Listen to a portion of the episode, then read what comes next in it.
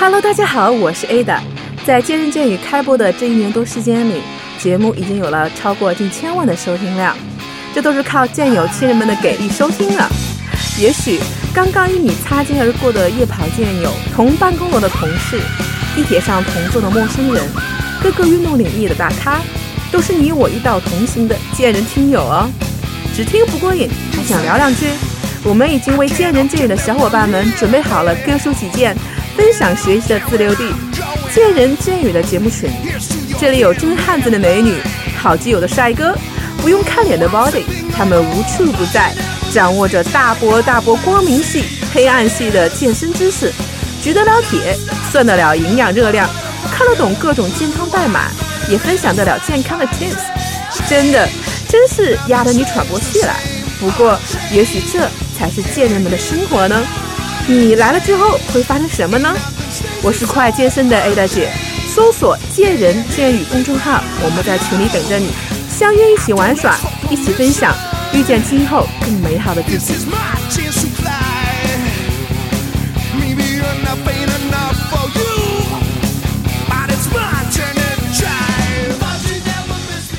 现在天气越来越好，大家也更喜欢户外活动了。我们做过攀岩、跑步、潜水、野练、橄榄球的很多内容。今天呢，我计划给大家介绍一个新的户外运动，也是我身边很多朋友喜欢的一项运动。这个就是户外骑行。今天呢，我请的嘉宾就是一位专业的人士，跟我大家一起来聊聊这个话题。首先呢，还是先请他跟大家打个招呼吧。嗨，大家好，我叫八零不叔，这是我的网名啊。呃，真名叫王永生，大家伙都叫我永生啊。然后，然后那个网名叫八零不叔呢，江湖人称八叔，没了。对，非常欢迎这个永生啊！我觉得这名字好，我觉得 感觉像长生不老一样。为什么叫八零不输啊？我当时加你微信，我还觉得，哎，我说为什么叫这个这个名字，读起来有点拗口，有什么有什么原因吗？哎，八零不输其实很简单，就是就是呃，分析一下，就是八零年的一个。大叔，但是还不把自己当大叔，就叫八零不输。我觉得你这名字也够奇葩的了啊！八零不输永生啊！嗯，我想问一下永生，你现在就是因为我们今天做的主题是个户外骑行嘛？我想问一下你自己是也是蛮喜欢这个骑行吗？你骑行多久了？嗯，骑行大概三年多的时间吧，接触这种户外骑行大概三年多的时间。对，嗯，那你能不能给我们大家去先去介绍一下这个户外骑行是一个什么概念，是一个什么样的一个一个运动呢？嗯，户外骑行其实分很多种，骑行就分很多种。你比如说有。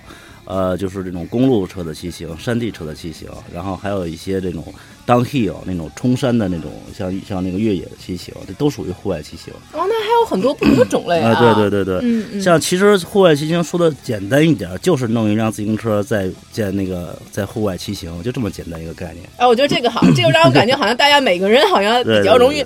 参与啊，好像没有我们像想到的这个户外骑行是一个比较好像比较高难的，或者有呃一个很难的一个运动。实际上它也没有我们想象的那那么难啊，其实也是可以很容易开始的。我问一下户外骑行，因为它应该也是一项运动，它因为它属于户外运动嘛啊。嗯嗯。那它的主要的一个训练的一个目的是训练我们身体的一些协调能力、敏捷力还是爆发力？呃，户外骑行呢，它主要的训练目的呢是心肺功能。哦，心肺然后呢，对，然后当然了，减脂减肥是非常那个效果特别明显的一项运动。减脂特别好啊，对对，是夏天大家我们都愿意想减脂，让自己的身材更废了一点，对对对对。那看来它消耗的卡路里还是挺高的，是吧？那是相当高，因为像那个刚才说了户外骑行概念的时候，提到了户外骑行有很多种。嗯，像我主要参与的这种户外骑行模式呢，就是呃，咱们近郊啊，然后骑骑行呢，基本上爬一爬一定的山路。然后那个，嗯，基本上平时都是每天的往返大概在一百公里左右，或者一百公里，对，或者是一百五十公里左右，这么一个路程。你，这个全天呢，基本上百分之八十的时间都在路上，你都在运动，所以说呢，它消耗的卡路里那是以吨计算的吧。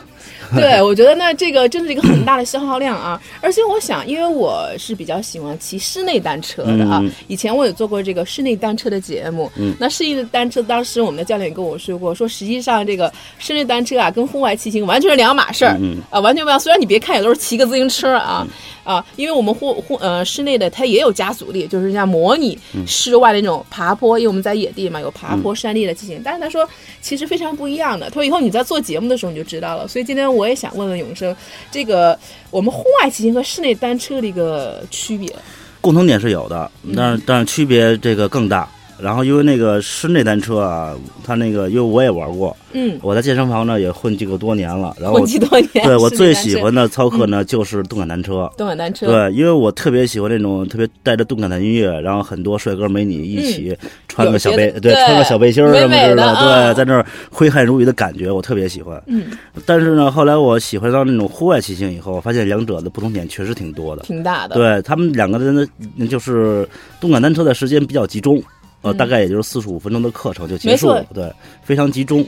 然后那个那个户外骑行的时间呢比较长，一般都要持续大半天。嗯，啊我觉得大半对天几个小时嗯，那个动感单车呢，你是有退路的，就是说你这个骑你不想骑，你下来也没有也没有，没有说什么，没错。，嗯。户外骑行没办法了，你都骑出去了，你还必须骑回骑来。回大门儿，否则你打路上门儿给你带回去对，是吗？然后那个呃、嗯那个户外骑行，在我个人呃感受里面，就是说跟那个动感单单车就是说区别最大一点，嗯而且就是乐趣，动感单车是没有的。一点就是户外骑行有放坡的这么这么一个嗯。呃这么一个动作，就是说当你、当你户外骑行的一个特点就是当你爬坡上去的时候，嗯，你有多虐，你有多累。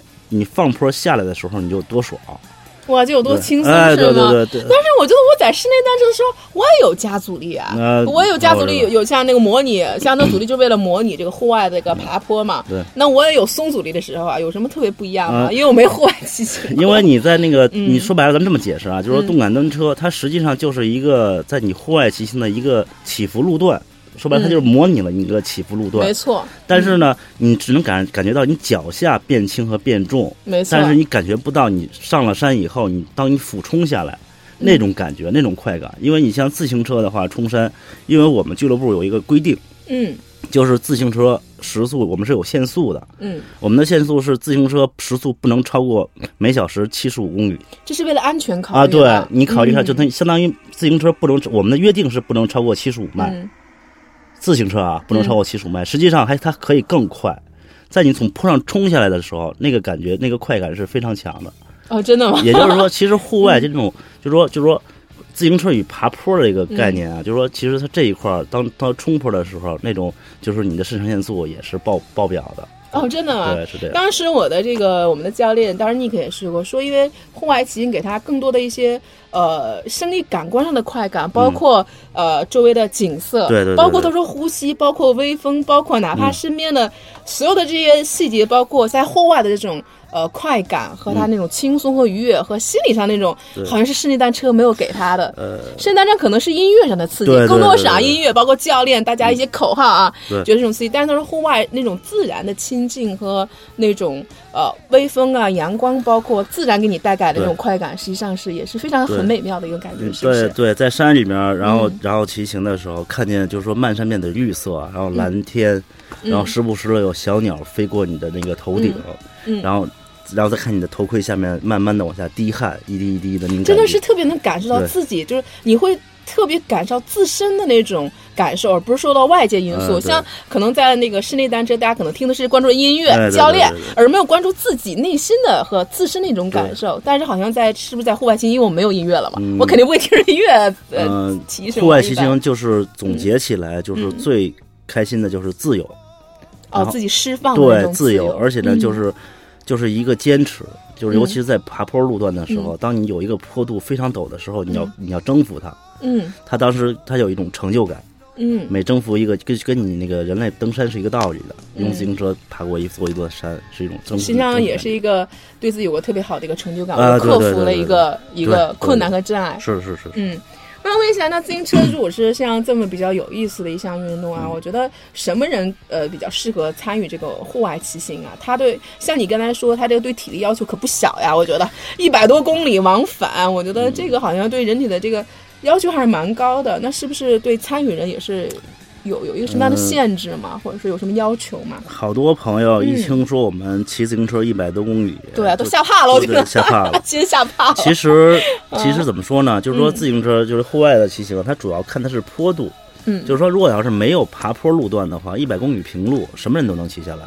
其实没那么累。对，其实没有嗯大家说想象那么恐怖。有有些朋友就一一听我说我们骑一百多公里，就说吓一跳，我开车开一百公里我都觉得累对，就别说你 骑车一百多公里骑车。一百多公里。对，其实没那么难。对对嗯，什么人什么人，其实要说适合那个呃，怎么说呢？就是因为它是我不是还是偏？但是我个人觉得啊，他是不是还偏年轻人一些？呃，不是，完全不是，就是哦现在我们俱乐部最小的一位会员呢，是因为我们俱乐部的那个那个入会条件也是比较严格的，嗯。我们是是不允许这个十六岁以下的那个儿童参加那个那个少年参加的，因为有嗯。那个户外骑行，毕竟它有自己的，毕竟有一定危险性。没错，但是这嗯。十四岁的这个小男孩参加的时候，他的父母啊，就是签了委托书，就签了那个担保书，说我们希望我们这个我们这个孩子参加我们这种骑行。嗯嗯嗯，所以说我们现在户那个俱乐部最小的。最小的十四岁，嗯。然后最大呢，现在我们我们那个俱乐部呢是是五十七岁的一个德国的一个一个朋友，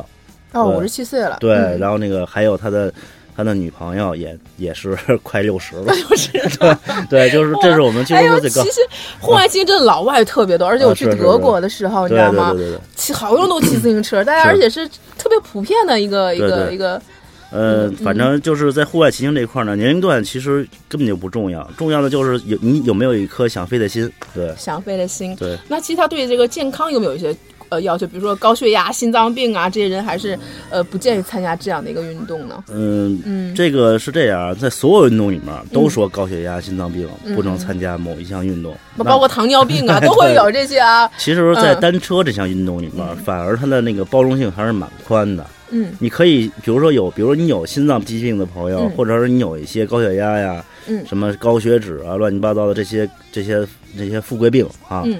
你可以慢慢的从，比如说从十公里、二十公里、嗯这种短途的开始做心开始哎，做训练，嗯对，是这么个一个情况。那所以说，嗯，所以刚才永正也说了，那如果是呃对自己身体状况不是特别完美或者特别好的一个状况，我们可以先从短距离的开始，对对对对，然后让自己去慢慢适应，也去感受一下自己身体的一个反应和哎对对变化，对是然后再去慢慢的呃去可能增加我们的这个路程的长短。作为一个户外骑行，我觉得它可能跟室内单车还有一点不太一样的是啊，因为我们室内单车基本上是在健身房嘛，嗯我们基本就是健身房的打扮，然后直接去 直接去骑了。对但是我觉得户外骑行可不是，我看我的群里啊，有些人晒那个照片儿，他还有这个头盔呀、自行车啊、手套呀，我看设备还还不少呢，装备对。所以能不能给我们介绍一下，如果是户外骑行的话，因为这个它这个跟着这个环境是有特点的啊，有要求的。那一般我们会有一个什么样的一个装备去？嗯，骑行装备其实也还挺简单的，就是你首先要有一辆自行车，对，这自行车，但是我觉得也挺讲究，肯定不是一般的自行车，呃，而且好的自行车还挺贵的呢。我啊，觉得是是是是，现在的因为现在就是说，因为咱们这个呃，已经生活水平到了一定程度以后，嗯大家伙儿这种运动需求已经开始越来越旺盛了嘛。嗯然后自行车的对自行车的要求也越来越高，然后从以前的那种一两一几百块钱的嗯到一两千块钱的，现在普遍呢，大家伙儿能接受的就这种专业的户外骑行自行车的嗯价位，基本上平均在一万块钱左右。一万块钱好贵啊！我对觉得一个自行车。然后那个，但是有一些用入门级的，因为我也不建议那种新人买那么贵的装备，对没有意义。就是我建议，就是前期的时候，大家伙儿还是要以自己的经济条件，然后嗯先选一辆，比如说类我们入门级的啊，对，入门级的类似于这种嗯常规的那种所谓的以前咱们认为的那种山地车，对，对吧？弄一辆好骑一点的，嗯品跟那个那个质量好一些的，大概也就是三两千块钱，三四千块钱就可以入门了。两几千两三块钱就可以啊。，当这个当当然骑行的时候有一个就是特点，就是当你什么时候觉得你自己的山地车已经承载不了你自己的这双腿了，嗯就是说你这双腿已经觉得很厉害的时候，当你一旦换了公共车的时候，嗯你就会发现，你就有点像吸了鸦片一样，你就上瘾了。嗯就当你当你从山地转变到公路的时候，嗯等于说你就是说已经完全入门了。嗯，然后这个阶段的时候，就开始进入一个烧装备的阶段了。挺烧的，我觉得。对对对我觉得听的意思怎么有点像那个摄影那个单反相机，不断的去换那个镜头。我因为各种镜头，然后它的功能越来越强大然后你的当你技术越来越好的时候，你会对它的功能性要求越来越强了。对，像嗯像骑友们也是慢，也是每每一个人都是从一个完全不明白嗯到入门儿，到变成半专业，甚至现在有很多已经变得非常专业的一些朋友。嗯，然后说完就是它的主要装备就是一个骑自自行车，就最基本的，嗯，然后它那个像我们俱乐部的要求，就是骑行的时候必须要戴的就是头盔，嗯。然后眼镜还有手套，这是三样必须要必须的。要有的。嗯，头盔也是，我觉得应该是 从安全性角啊，度来讲，对，嗯，对嗯因为眼镜儿呢，眼镜起到一个防风、哦，防风，防眩目，然后还有嗯防，因为你骑行的时候会有蚊虫啊进到你这个眼睛里面，嗯嗯嗯，然后这是眼镜的作用。然后手套也是，手套因为你要，因为手套呢它是跟刹车呀、车把去接触，它有一定的止滑作用。然后当你摔车的时候，它也会有一定防护作用。嗯，嗯对，这是呃头盔、手套、眼镜是是必不可少的。嗯然后还有剩下就是骑行的骑行服啊，嗯，我看一般都是紧身的那啊种紧身服啊，应该是也是呃速干的排汗的呃，那种，速干排汗，同时呢嗯有一定的压缩作用，就有点像咱们跑步那种压缩衣哎，对对对对。哦，然后同时还有骑自行车的锁鞋，它就是这个骑自行车的鞋还有什么特别的说法呃，吗？就是当你换了公路以后，你嗯，就入门了。当你上了锁的一一刹那，那你真正掉坑里了。对，就是这也有个过程对对对对，因为啊，掉坑里了，对，因为嗯上了锁以后呢，嗯就是说你这个人车就合一了，就是说你的那个锁呢，就是你的鞋、你的嗯脚跟那个车的锁它是连在一起的哇，那就人车合一，我就像人界合一层，你就啊，出对对对，去了？有那个感觉。对，上锁的一刹那的时候，嗯就感觉一开始就蹬起车来的感觉，完全就是就自己感觉自己就是专业，就是嗯 pro。像那个破风什么，我觉得前阵那个彭于晏那个破风那个，你看了那个电影我？看过啊，啊，我觉得非常非常励志的一个电影。对对对，还不错嗯。拍的嗯虽然说夸张一些吧，但是嗯但是整体上表现了自行车运动的这个那种精神啊对这，种魅力，对和他这种魅力，基本上都对，挺体现一个淋漓尽致呃的啊。是是的是的是的，那我刚才能听出从永生的那个表情看着，我觉得真是一个他很热爱这项运动啊。像我说他已经掉坑里了，对 对而且还对掉了很长时间。从刚开始啊，那这一套装备包括这个头盔、眼镜、手套，包括这个呃这个鞋，包括自行车啊，嗯我觉得这套装备还挺不少的呢。我觉得这呃个是还有水壶啊、水壶架啊，嗯什么什么补水啊，对，还有这个头灯、尾灯啊，什么气筒补给补给品啊，什么之类的也很多。我好烧钱呀！这这个我要提醒大家，这个要深入。但的确是像那个永生说，一旦你爱上这项运动的时候，你真的会上瘾。哎，是的，我相信他，因为他给你带来那种快感和那种魅力，的确是让你对可能无法抵挡的这个一项运动的魅力啊，的确是这样的。嗯一般我来讲啊，我也看过一些相关这个骑行的，包括好多朋友在这个群里晒照片，我会发现啊，嗯一般。大家选择路线的时候啊，嗯都会选择特别美的地方，有山啊，有水啊，因为这样好像这应该也是骑行的一个一部分，是不是？呃所以说我也特别想了解一下，那你们像每次组织一些活动啊，嗯是不是在路线的选择上和时间的选择上，是不是包括早晨、中午还是晚上，它应该也是有些说法和讲究的那吧？那是肯定的。嗯你比如说像我们一般就是说每年开骑大会，就是大概是在四月份左右的时候，那会儿嗯。天气还比较微凉的时候，嗯。我们会选择一些近途的，嗯。选择一些近距离比较近的嗯。平路，就是坡少一些的。嗯。然后同时呢，集合时间相对比较晚的，比如说晚早晨起来九点钟开始开始骑，那样的话，因为早上起来还比较凉，四五月份的时候。对，没错，有点冷对，然后我们嗯。考虑在中午前后这段时间把骑行完成，而且选择一些坡路比较缓的。这因为咱们大家大家已经歇了一个冬天了嘛，嗯对吧？春天让大家伙儿恢复一下骑行，啊，哦然后是这样。然后呢，同时呢，我们会加入像我们俱乐部的特点就是加入一些这种骑游的一些活动，就是到哪儿去逛看个博物馆啊，嗯对吧？到哪儿去游个园啊什么之类的，先让大家恢复一段时间。嗯当这个进入这个呃那个呃夏季啊的时候呢，我们会把这个骑行的路线，因为大家伙儿已经开始把自己的身体啊已经适应了一段时间以后，然后逐渐的我们会增加一些难度，嗯。然后骑一些就是说像北京周边的一些名山。像嗯。比较知名的妙峰山，像我们骑友里面都会管，都会昵称为它，昵称它为喵喵峰，妙妙峰，对，因为 那好萌的一个名字，妙对，妙呃风。你它因为嗯。它不知道你去过没去过嗯妙峰山，嗯。它的那个坡度的话，那总长大概十几公里，然后嗯坡度非常高，然后骑行的这个难度还是很大，因为开车上去都都都觉得还哎挺陡的，嗯，骑车上去你想想看嘛，还是挺有挑战的，我觉得啊。像夏季的时候，我们会考虑早一点集合，像六百六点半啊，就就集合出发了。天已经大亮了，七六点多的时候。对，但是那嗯会儿天气还算比较凉爽，嗯骑到上午，骑到那边以后，中午呢找个地方休息啊，然后大家伙儿吹吹牛啊，对，嗯 然后那个吃吃饭啊，然后下午到傍晚的时候再往回骑回来，这样然后分分解一下这个这个天气带来的这种这种不良的因素。嗯，然后同时呢，当然了，选择景色美的地方那是必须的，因为一般山区嘛，基本上景色都要比咱们这。钢筋混凝土的这种高楼高楼大厦要好一些，对是这样的。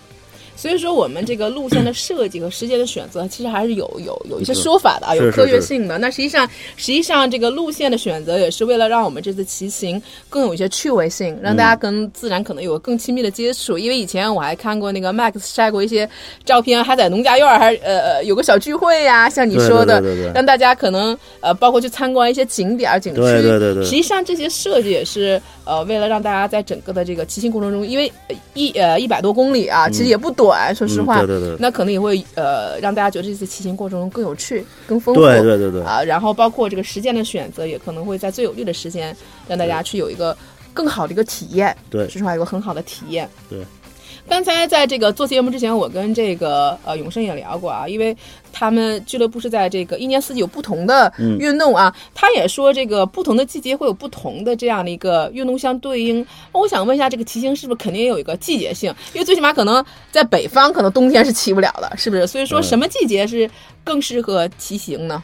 呃，实际上骑行啊，我有很多骑友呢，他一年四季不封车，他一年四季都在骑。啊，春夏秋冬啊，他对，都都可以骑只不过装备不哦同嘛。然后到冬天以后，他会选择一些比较保暖的骑行装备。嗯但是呢，它肯定有最适合的季节。它嗯最适合的季节呢，就是北京的春天跟秋天两个两个季节是最棒的。嗯，然后从北京基本上从四月份开始，四月底开始吧，一直到六月初，就这两个月是最好的骑行时间。嗯然后同时呢，到了北京的八月底，然后到十月底这段时间都是非常好的骑行骑行时间，不冷不热的。对，我觉得发现这个、这个季节就是不冷不热啊，也不会说特别呃难受的，特别晒或者特别冷。嗯可能会有点风，但是没关系，因为咱们骑行的时候还有一个团队配合，可以，因为你看过破风嘛，都了解这个问题，可以嗯组成一个一个骑行的队伍，然后抵抗这种自大自然对咱们这个干扰咱们那个运动的这个这个方式，嗯这么个嗯嗯模式。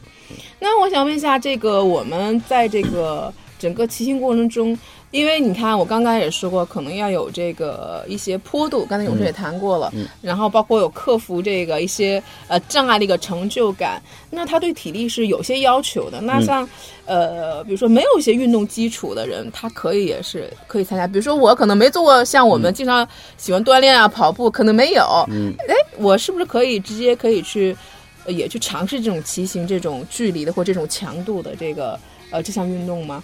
嗯，如果要是比如说咱们有很很多美女啊，我就问很多美女说：“你们平时运动吗？”嗯对她说：“我们我们最大的运动就是唱个 K。”嗯，对，唱歌肯定是。最大的有氧消耗啊，运对对动啊！对对，啊然后我一说，我一想到这些美女的话，那我就不太建议她第一次就骑个一百多公里，这样的话对她的这个身体和对她这个自信心呢，都是有一定的小打击。她是完全没有运动基础的这些人，我嗯建议他们先跟我们去去，比如说呃刷个鼓楼啊，逛个嗯后海啊，骑自行车，我们可以去带着他们在城区里面转转，然后嗯比如带他们吃一些呃北京比较知名的老字号啊，嗯。什么我们夜骑个长安街呀什么之类的，先融入到这个氛围里面去，然后先在这个夜晚，因为美女们嘛，比如说周六周、周六日的时候还怕被晒黑，对对，没错，因为骑行啊，你刚才说这个特别关键的一个问题，我看好多人骑行还会带着那个女孩子啊，会带着那个面巾啊面巾，对对对。是这样的，因为我觉得骑行毕竟是户外，而且户外一般有的时候紫外线可能照射也比较强烈，女孩子又又美嘛，嗯。所以我觉得好像这户外骑行，刚才我一直没好意思说，是不太适合女性，因为你想、嗯。风吹日晒的，晒得特别黑，你知道吗？我觉得好像不太适合女孩儿。其实这个在我们身边的好多骑友啊，嗯。现在的趋势就是美女们骑行更多，女孩子越来越多了，是吗？而且呢，就是嗯其实现在呢，就是说已经有太多这种健身达人，包括一些这个时尚女性啊，嗯开始都希望自己的肤色更健康一点。对，对吧？然后这是第一，第二呢，就是说，实际上在骑行的过程中，你可以选择这个，比如说夜骑，啊，我们也有夜骑对啊，这个，然后那个嗯。其实就是晒黑一点儿，我觉得我个人还是比较喜欢稍微那个皮肤健康一点的女孩儿，对我觉得还是不错的。嗯嗯嗯，永生也跟我们去讲了啊，可能没有运动基础的一些白领，因为现在可能还很多白领，说实话还是虽然有心去运动，但实际上可能还是参与运动比较少。这是很现实一个问题，所以说，如果像有同学说，如果还是零基础的，没有特别多的运动经验，大家还是建议我们先慢慢来，先在室内先溜达溜达，先玩一玩，让大家有点这个兴趣，对这个运动呃有点兴趣啊，培养起这个兴趣，再慢慢来，再一步步。他可以先从他自己上下班的这个路途时开始练起，嗯。可以通勤去去去上个班，可以尝试一下，嗯嗯嗯嗯，对，挺好的。嗯，我想问一下，一般像我们这样的一个运动，包括像破风里面啊，刚才刚才永生提了一句，嗯就是说都是有这个组织的，我觉得，嗯因为我看也是都是俱乐部组织大家去骑行。那我觉得，我个人觉得这个骑行是不是更更适合一个小组、一个团队的更适合一些？呃而且我觉得好像。都有一些专门的人去有一些指导带领和有一些组织在里面，所以说能不能跟我们去聊聊像，呃这样的一个活动大概是一个什么样的流程？是应该都是有专门教练去带领大家去做这件事吧？呃，是这样，就是嗯。说那个骑行呢，它实际上它你可以一个人飞，也可以一个人自个儿骑，对，但是嗯。这种呢，那你太孤独了，太孤独了对？，而且就像咱们之前在在节目嗯前谈到过，就是说有很多那种大神啊，都是骑着车去西藏啊，去新疆啊，号称要去死人沟过个夜什么之类的。我觉得这些人呢，我很钦佩，但是我觉得这个有点太虐了。对于我来说啊，嗯我不不光是虐我的那个身体和意志，还虐我的时间，因为我确实没有那么长的时间在外面。嗯北京啊周边啊这种以健身为目的的这种户外骑行呢，基本上都是以以团队为基础的。我们都有人啊，哎，对，然后基本上呢，最佳的团队呢在十五人以下，因为人太多了以后呢，就是呃会照不过来，会断断队，呃，哦会容易出现一些比如说跟丢了的这种情况。嗯，嗯。然后每有像我们俱乐部的常规活动呢，我们都会有三个负责人在在在负责这次活动，嗯。一个是领队，一个是收队，还有一个巡队。哦，那其实一个团队还要配个三个这样的一个，啊，对对对对，要有一个个专，要有这像我们俱乐部的话是有专业的领队、收队跟巡队，然哇后对，然后嗯。然后比如说，如果我们要是距离比较长的活动，你比如说两天的活动，嗯。或者是难度比较大的活动，嗯，我们还会配后援车，哇，这个还是为了一个有很大的一个安全的一个保证啊。而，而且像我们嗯俱乐部还有一个特点，我们的我们的巡队，因为正常的俱乐部它有领队，一般也就是有个领队就 OK 了，小一点的俱乐部，有的俱乐部呢有领队和收队，还有的正规一点的俱乐部呢，它会有会员车。嗯。巡队呢，也有的时候也会有，但是巡队多数也都是自行车在巡队。但是因为自行车巡队的话，它牵扯到一个巡队这个人的体力要非常好，因为他前后来回跑，对啊，要去要去这样的照顾队里的所有人。像我们俱乐部的特点呢，因为我们巡队是哈雷，我们巡队是摩托，啊，摩托就有好多对了 对，对对。对对。然后那嗯个像领队呢，在骑行的过程中呢，领队也有很多的那个那个。要求吧，对他要他要有给对方打各种各样的行进手势，嗯，比如说左转啊、右转啊、停车呀、慢行啊、前方有障碍啊之类的，然后保证这个这次活动的大家伙，在你参与活动的队员呢，都是在享受这次活动，而不要嗯。担心自己的嗯太多的安全问题。对，嗯。我想问一下，这个领队、收队和巡队他们的一个功能是？刚才你听您一讲啊，我我先说一下我自己的理解啊，领队可能就像领头羊一样，嗯对。那我带领着大家，比如说我要确保前方的路况，对。给大家一个提示，对对那大家要跟着我做，保证这个我们这次骑行的安全性，大家去享受这样。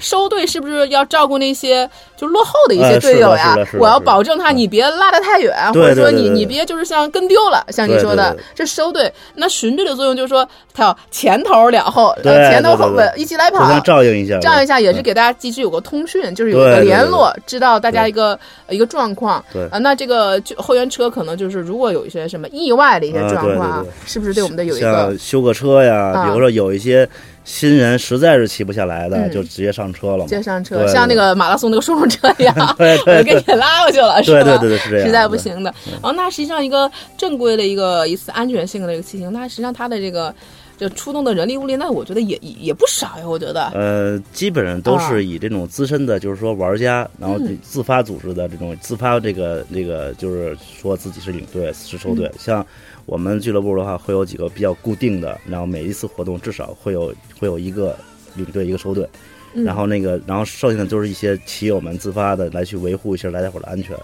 哦，那我觉得这这个，我觉得还是这个小团队啊，那可能一个是更有安全性，它比自己来骑啊更有安全性，也可能更有一个乐趣吧，因为大家会有一些活动、有些互动，包括相互一个鼓励，肯定也有了，是不是？对对对，所以这个可能会跟个人来骑会有一个呃一个更好的一个一个状况。嗯，那我在群里，我有一个呃听众朋友就提到一个问题，他说为啥汽车总是硌屁股，总磨屁股？他说这个好难受呀，说这个怎么破？所以这个我想问问永生，这个这个这个，我我在这个室内单车骑岔了，我都觉得累挺。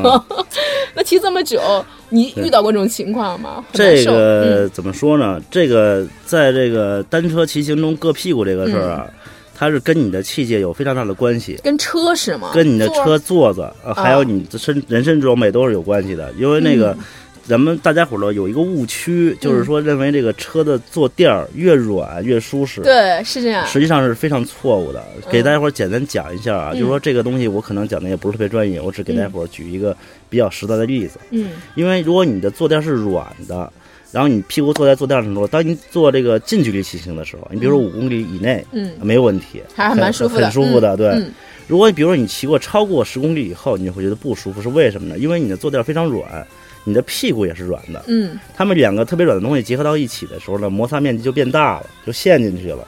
哦，是这样。也就是说，在你骑的长途的时候呢，就摩擦面积特别大的时候呢，等于说骑骑的时候你就整个屁股都疼。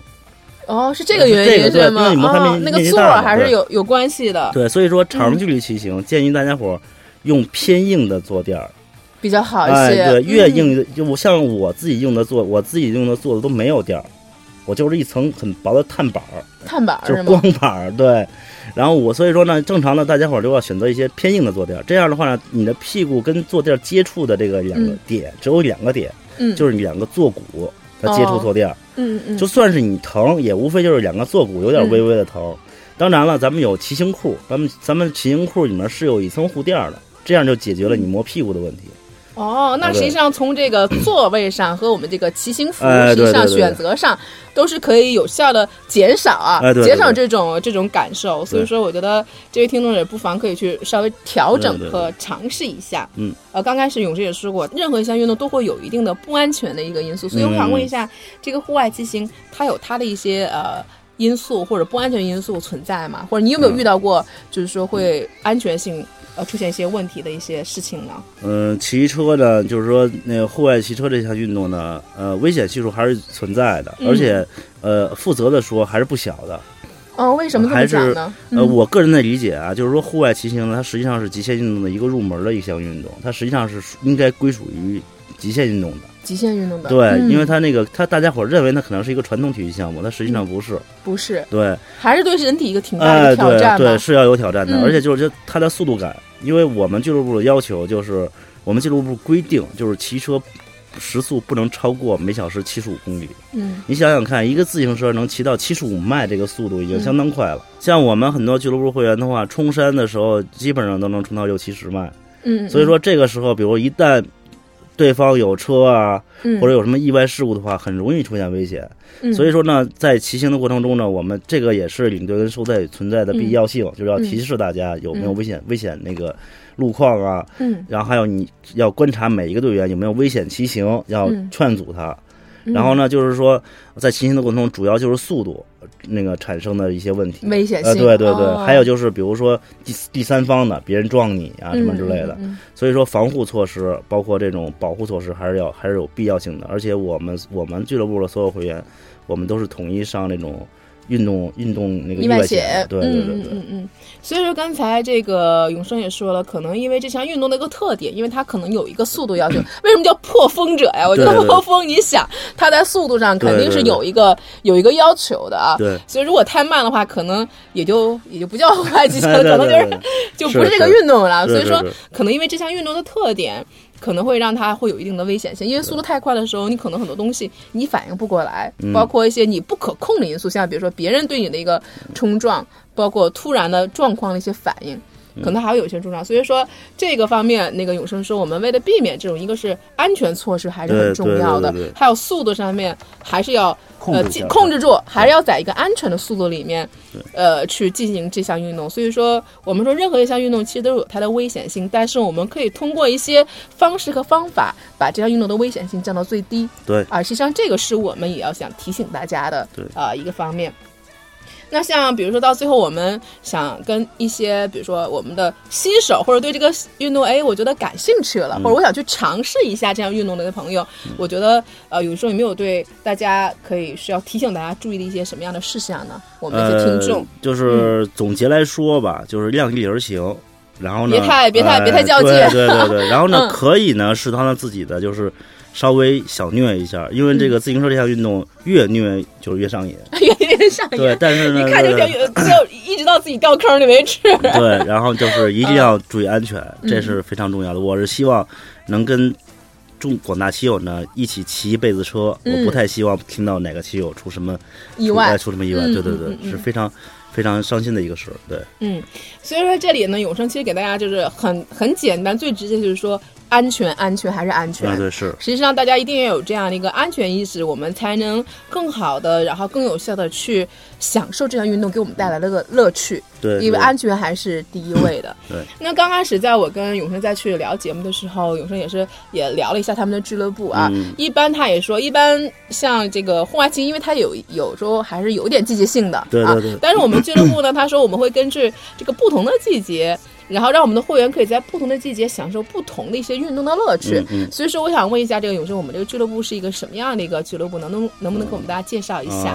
嗯，这终于到这一块了。那广告时间了是吧？广告时间，终于给你这个广告时间了。对啊啊！大家好，在 这一块的话，一定要仔细的简单聊两句。对，就是我们这个俱乐部呢，那个叫 Lucky's 俱乐部啊，L U C K S。幸运是吗？对，幸运对幸运更多一点，幸运的复数嘛。对，Lucky's。Lucky's，对我们这个俱乐部呢，是一个偏综。合性的俱乐部，对我们是基本上是冬天呢以滑雪为主，嗯，然后那个夏天呢是以冲浪为主，嗯，然后春秋呢做骑行，有自行车的，也有摩旅的骑行，摩托车的，像哈雷啊、宝马、杜卡迪一些乱七八糟的都有，嗯，然后呢，就是因为我这个人本身我这个人呢喜欢玩的这个元素特别多，所以说呢就等于说把我自己的一些朋友们集合到一起，但是我们呢每一个季节做的做的每一项运动呢都相都还算比较专业，嗯。然后呢，冬天滑雪的时候呢，大家也可以就不用多聊了，因为这这期节目是做户外，但是滑雪呢也是白色鸦片，也是比较容易让人上瘾的。嗯，夏天的这个冲浪呢，我们现在基本上就是跟呃 Flywave 的官方俱乐部一起合作，在做这种这种。呃，冲浪模拟机的这种平板冲浪，也叫也叫 flow boarding 的这项运动，是是一个非常新锐的一个体育运动。就永生会给我看了一些视频啊，我觉得还是挺酷的。然后他在室内会模拟一些冲浪的一些呃感觉，然后去滑板的感觉。我觉得当时我还跟这个这个永生，我们还说说，哎，我们可以做一期冲浪的一个节目，其实还是蛮有意思的。夏天到了，我觉得还是特别酷，因为冲浪的运动是在。在国外特别流行，我经常看一些明星度假嘛，对对，上一些好的冲浪的一些呃地点啊，他们专门去玩冲浪，我觉得特别酷的一个运动，回头可以聊聊。对，但是因为中国的这个冲浪资源特别少，所以说呢，大家伙在冲浪这个词在脑海里面一直停留在这种画面啊、感官上面，对对吧？你实践的可能性都不是特别大，所以说呢，我们现在在在做一些，就是给大家伙模拟出一个冲浪环境，带大家伙能够。玩翻玩翻这项运动，然后一个非常我我突然有个小问题，我我不会游泳，我能玩冲浪吗？它这个其实这个东西的话，这个可以多聊两句啊。因为板类运动啊，就是所有冲浪啊、单板啊、滑板啊、长板啊，都叫板类运动，对吧？然后冲浪这个在板类运动里面，这个运动呢是在它的金字塔的顶峰的。嗯，完了，我就说没戏了。我是最难的，也是也是这个时间成本跟金金钱成本最高的。最高的对，但是平板冲浪就是滑板冲浪这项运动啊，反而不一样，它是最安全的。嗯，因为它只有薄薄的一层水，然后它的水下面呢是一层蹦床。就是你在上面，你就是你不会有什么什么安全隐患的。嗯嗯，对，所以说还是不错的。那这个我可以去回头尝试一下。咱们回正题吧，还是聊骑行吧，都跑题了。对，没事，我的兴趣多聊两句。对对对，嗯。那我们这个骑行也主要是在这个春秋两对春秋两季啊。那我想问一下，如果大家对我们这俱乐部比较感兴趣的话，我们怎么去？我们有公众号吗？或者说我们怎么去呃联系到我们这个？呃，公众号呢，我们正在做，因为我们之前呢，我们这个俱乐部有一个特点，我们是一个纯粹的非盈利组织，就是没有像就是就是完全不盈利，嗯，都都是就是纯玩游以后自发组织的。哦，都是大家兴趣啊来组织的。所以说呢，我们俱乐部呢一直就是说那个就是客户群体比较稳定，嗯嗯，然后同时大概现在的客户群体的话，大概有三四百人，然后我们也有我们也有一定的客那个会员章程以及会员的自己。自己制定的一个一个那个俱乐部章程和技术管理体系有，但是我们一直没有进入过商业运营的模式，运营的那个阶段没有，嗯，所以说我们一直没有做进行注册。然后只有到今年的时候呢，我们决定说把它把它做得更好一点，我们才开始注册这个俱乐部。嗯，包括我们的商标啊、logo 啊，这今后我们的各种队服啊、产品啊，都会陆陆续续的上线。所以我们的那个订阅号正在制作中。嗯，然后那个现在呢，就是说，如果大家伙想联系我们的话呢，那就只能联系我自己的微信。嗯嗯我可以简单记我一个微信号嘛，对吧？就是 OK。三五三二二，就这几个字词。OK，三五三二二。对对对对。啊，那大家可以通过这个微信号联系这个永生呢，也可以跟他咨询一些。呃，大家感兴趣的话题，那当然呢，我们也以后可以跟永生做一些其他的一些好玩的一些呃运动。今天也非常感谢永生做客我们的节目，跟大家分享了关于很多骑行方面的知识。那如果你喜欢，真的不妨去尝试一下啊，也可以去我们的俱乐部去体验一下。当然还有一些其他好玩的运动，大家也都可以去体验一下。也许你真的会像永生说的话，你会像呃吸鸦片一样，越来越上瘾，越来越上瘾。啊，欢迎你跟跟那个永生一起掉。你的坑里，那我们这期节目到此结束，我们下期不见不散。最后，特别恳请各位喜爱我们的战友们，在你们正在收听的博客里面，帮我们点一下订阅或者点赞哦，这对我们有极大的鼓励和支持，也对我们很重要哦。另外，想跟我们一起吐槽、一起笑的朋友们，请添加我们栏目的微信公众号或者是 QQ 群，请搜索“见人见语”。健是健康的健，人是人民的人，健语的健呢是最实现，我相信你们懂的哦。语是语言的语，我们的几个主播还有每次嘉宾在这里随时等候你的到来哦。同时，我要特别感谢我的好朋友大狗，提供了我们这个录音棚的使用，这里的设备音质都是一流哦。有需要的朋友们可以直接打电话联系他，他的电话是幺三五二零三四九九幺幺，幺三五二零三四九九幺幺。融合音频音乐制作室，再次感谢大家的收听，我们下期不见不散哦。